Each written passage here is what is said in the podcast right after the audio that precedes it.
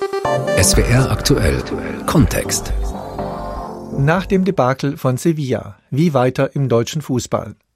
Wenn eine deutsche Fußballnationalmannschaft in einem Länderspiel mit 6 zu 0 untergeht, dann herrscht in der Fußballnation Deutschland Alarmstimmung. Zumal seit dem Titelgewinn 2014 in Brasilien die deutsche Mannschaft nur wenig Nennenswertes zustande gebracht hat. Bei der WM 2018 in Russland war sie in der Vorrunde ausgeschieden, trotz vollmundiger Ankündigung, man trete an, um den Titel zu verteidigen. Und jetzt, ein Jahr vor der nächsten Europa- und zwei Jahre vor der nächsten Weltmeisterschaft, hat die Pleite gegen Spanien die Schwachstellen der deutschen Fußballnationalmannschaft schonungslos offenbart. Nach dem Debakel von Sevilla, wie weiter im deutschen Fußball? Ein SW aktuell Kontext von Max Weibel. Rückblende. Es ist der 17. November 2020 in Sevilla. Das Spiel gegen Spanien ist zu Ende. Ein Debakel. Reporter Philipp Weiskirch mit einer Analyse nach dem Abpfiff. Joachim Löw probierte es. Er wollte in dieser schwarzen Nacht von Sevilla bei all der Enttäuschung und sichtlich angeschlagen von diesem 0 zu 6 wenigstens ein bisschen optimistisch nach vorne schauen. Wir müssen das genau analysieren und müssen dann irgendwie wieder zurückschlagen. Der Versuch einer Kampfansage also scheiterte und offenbarte dann eben auch eine Menge Rat und Hilflosigkeit durch das Wörtchen irgendwie. Irgendwie muss das deutsche Team zurückschlagen. Tja, aber halt wie? Und wer ist eigentlich mit wir gemeint? Wir waren auf einem guten Weg. Jetzt haben wir gesehen, dass wir vielleicht noch nicht so weit sind, wie wir das eigentlich auch äh, uns äh, erhofft hatten oder geglaubt haben. Vor dem Spanien-Spiel hatte es keine Niederlage in diesem Jahr gegeben für Löw und sein junges DFB-Team. Zuletzt ein 3 zu 1 gegen die Ukraine mit durchaus positiven Erkenntnissen, vor allem in der Offensive. War das letztlich alles Schönfärberei? Musste es vielleicht jetzt auch einfach mal knallen, damit alle wissen, was wirklich Sache ist? Gut, dass es jetzt passiert ist. Vielleicht äh, bringt es den einen oder anderen äh, dazu bei, ein bisschen nachzudenken. Die Ansicht von ARD-Experte Bastian Schweinsteiger, verbunden mit dem alten Wunsch nach personellen Veränderungen. Die Weltmeister Hummels, Boateng und Müller sollen zurück. Sie stehen für Stabilität, Kommunikation, Erfahrung.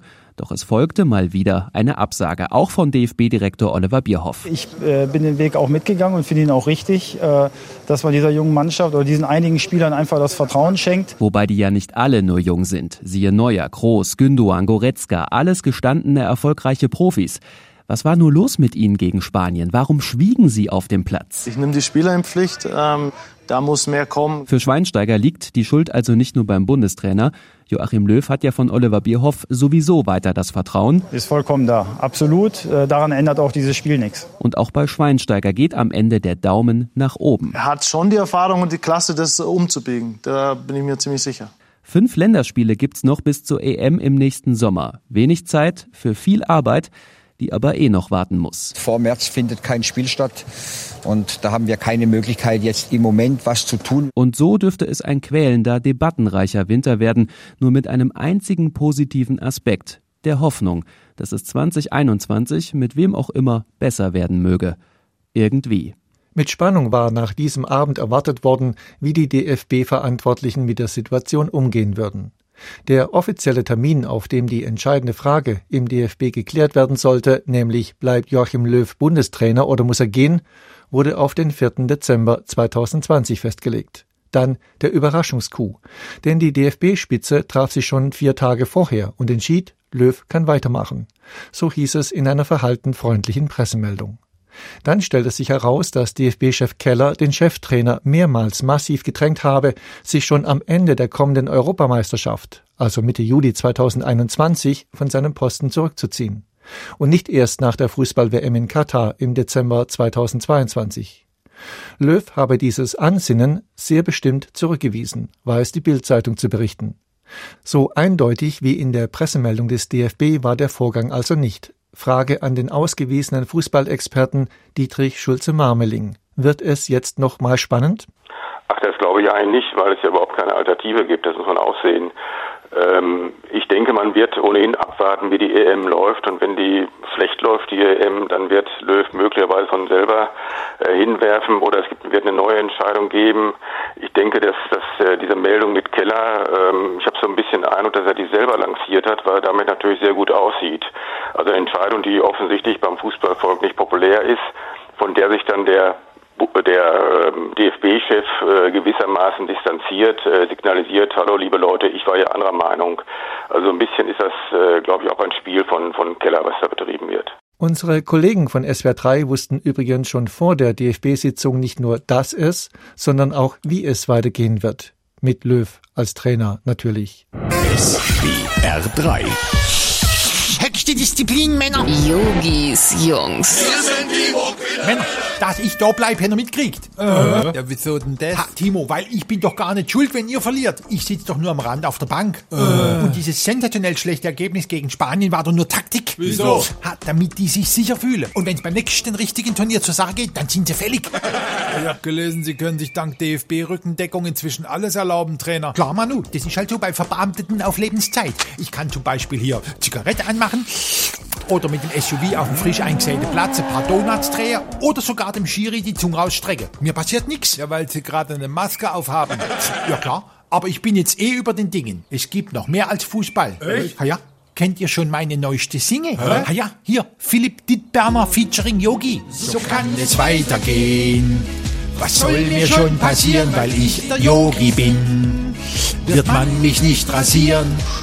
Auch wenn wir auf der Strecke bleiben, gehe ich noch lange nicht von hier. All meine Werbesteals würden leiden, die von VW, der Creme und Bier.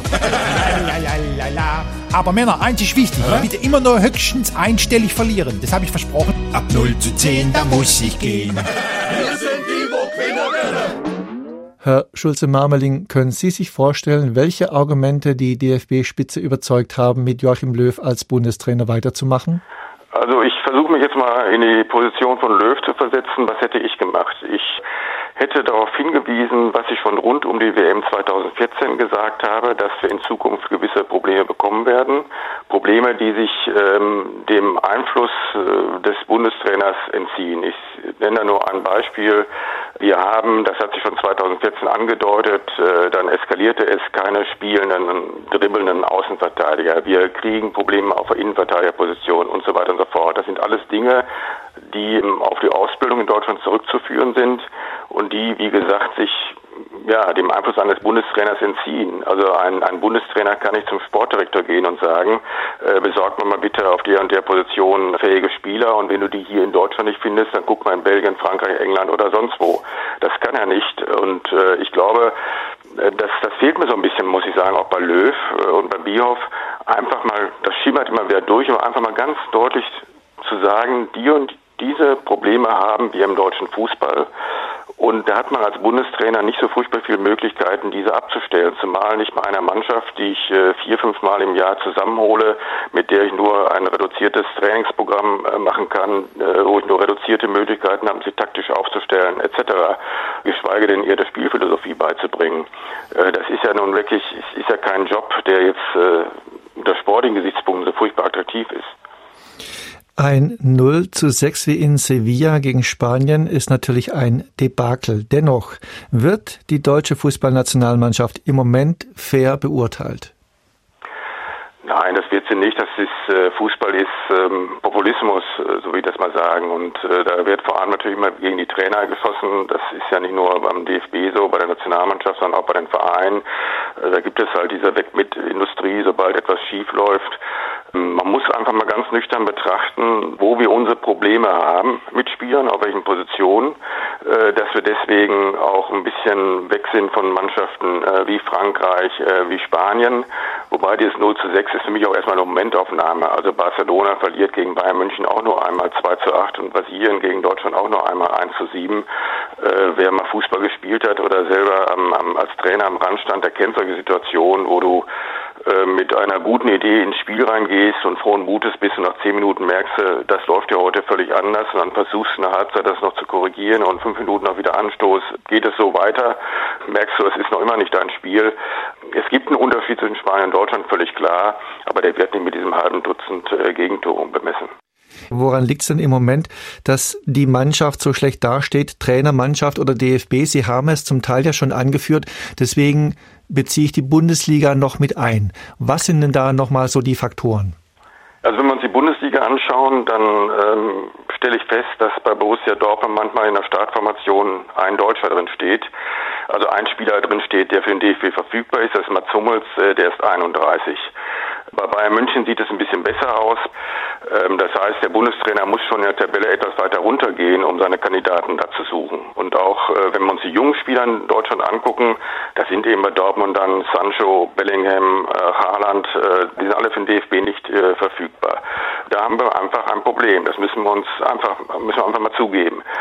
Ich sehe eigentlich als großes Problem den DFB und seine Führung, der von einem Fettnäpfchen ins andere springt und mit diesem Fettnäpfchen hat es äh, so an sich, dass äh, die anschließend als Steine auf äh, Lösfüße da fliegen. Also die ganze Vermarktung der, der Nationalmannschaft ist für mich äh, mehr oder weniger eine Katastrophe, geht auch völlig an den Fans vorbei und äh, ich glaube, dass man einen, den, einen ganz großen Fehler gemacht hat vor der WM 2018, wo man die Parole ausgegeben hat, Titelverteidigung. Meine persönliche Einschätzung war, mit Blick auf unser äh, Personaltableau und das der anderen Teams, Viertelfinale wäre schon recht gut.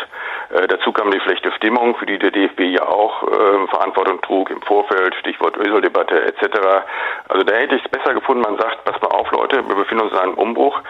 Wir haben tiefer liegende Probleme. Wenn wir das Viertelfinale erreichen, ist das, ist das eine gute Geschichte. Und äh, auch bezüglich der EM 2020, jetzt findet sie 21 statt, hätte ich die Parole ausgegeben, das ist eine Zwischenstation auf unserem Weg wieder mal eine starke Mannschaft zu haben, die in etwa auf dem Niveau spielt, äh, wie wir es 2014 getan haben. Also wenn man falsche Erwartungen weckt, da muss man sich auch nicht wundern, wenn man das anschließend dann entsprechend zurückbekommt. Herr Schulze-Marmeling, ich will trotzdem noch mal auf die Position und auf die Person Yogi Löw schauen. Ich lese immer wieder, wenn ich, wenn wir auf die Trainer gucken, zum Beispiel Jürgen Klinsmann, da hieß es immer, im Hintergrund war eigentlich Yogi Löw der eigentliche Macher. Bei Yogi Löw hieß es dann, der Hansi Flick ist eigentlich der Macher gewesen äh, beim, beim Titelgewinn. Wie gut schätzen Sie Yogi Löw als Trainer eigentlich ein?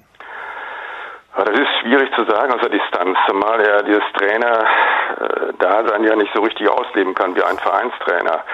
Ich glaube schon, dass er ein taktisch und spielphilosophischer Hinsicht ein sehr kluger, sehr intelligenter, sehr guter Trainer ist, der sich auch informiert über äh, Entwicklungen im Weltfußball, sich da immer auf dem Laufenden hält.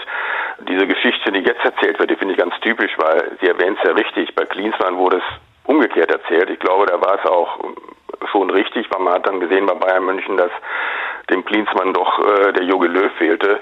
Wie ist der Weg raus? Sie haben ja schon beschrieben, es gibt Defizite, was die Spieler angeht, die verfügbar sind für die deutsche Mannschaft und die entsprechenden Positionen halten und auf entsprechendem Niveau spielen. Mir fiel sofort Rüdiger zum Beispiel ein in der Verteidigung, der ja bei Chelsea auf der Bank sitzt. Das wird dann genau. bei den Reportagen immer angefügt. Der wird eingesetzt, aber der sitzt dann nur auf der Bank und so weiter.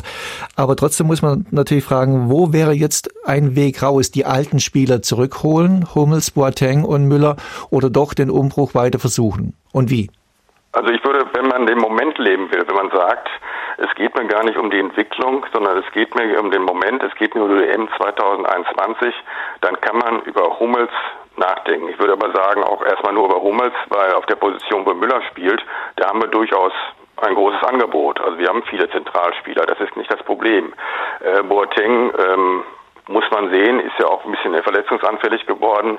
Äh, man muss aber bedenken, das Alter dieser Spieler bei der WM 2022, die im Dezember stattfindet.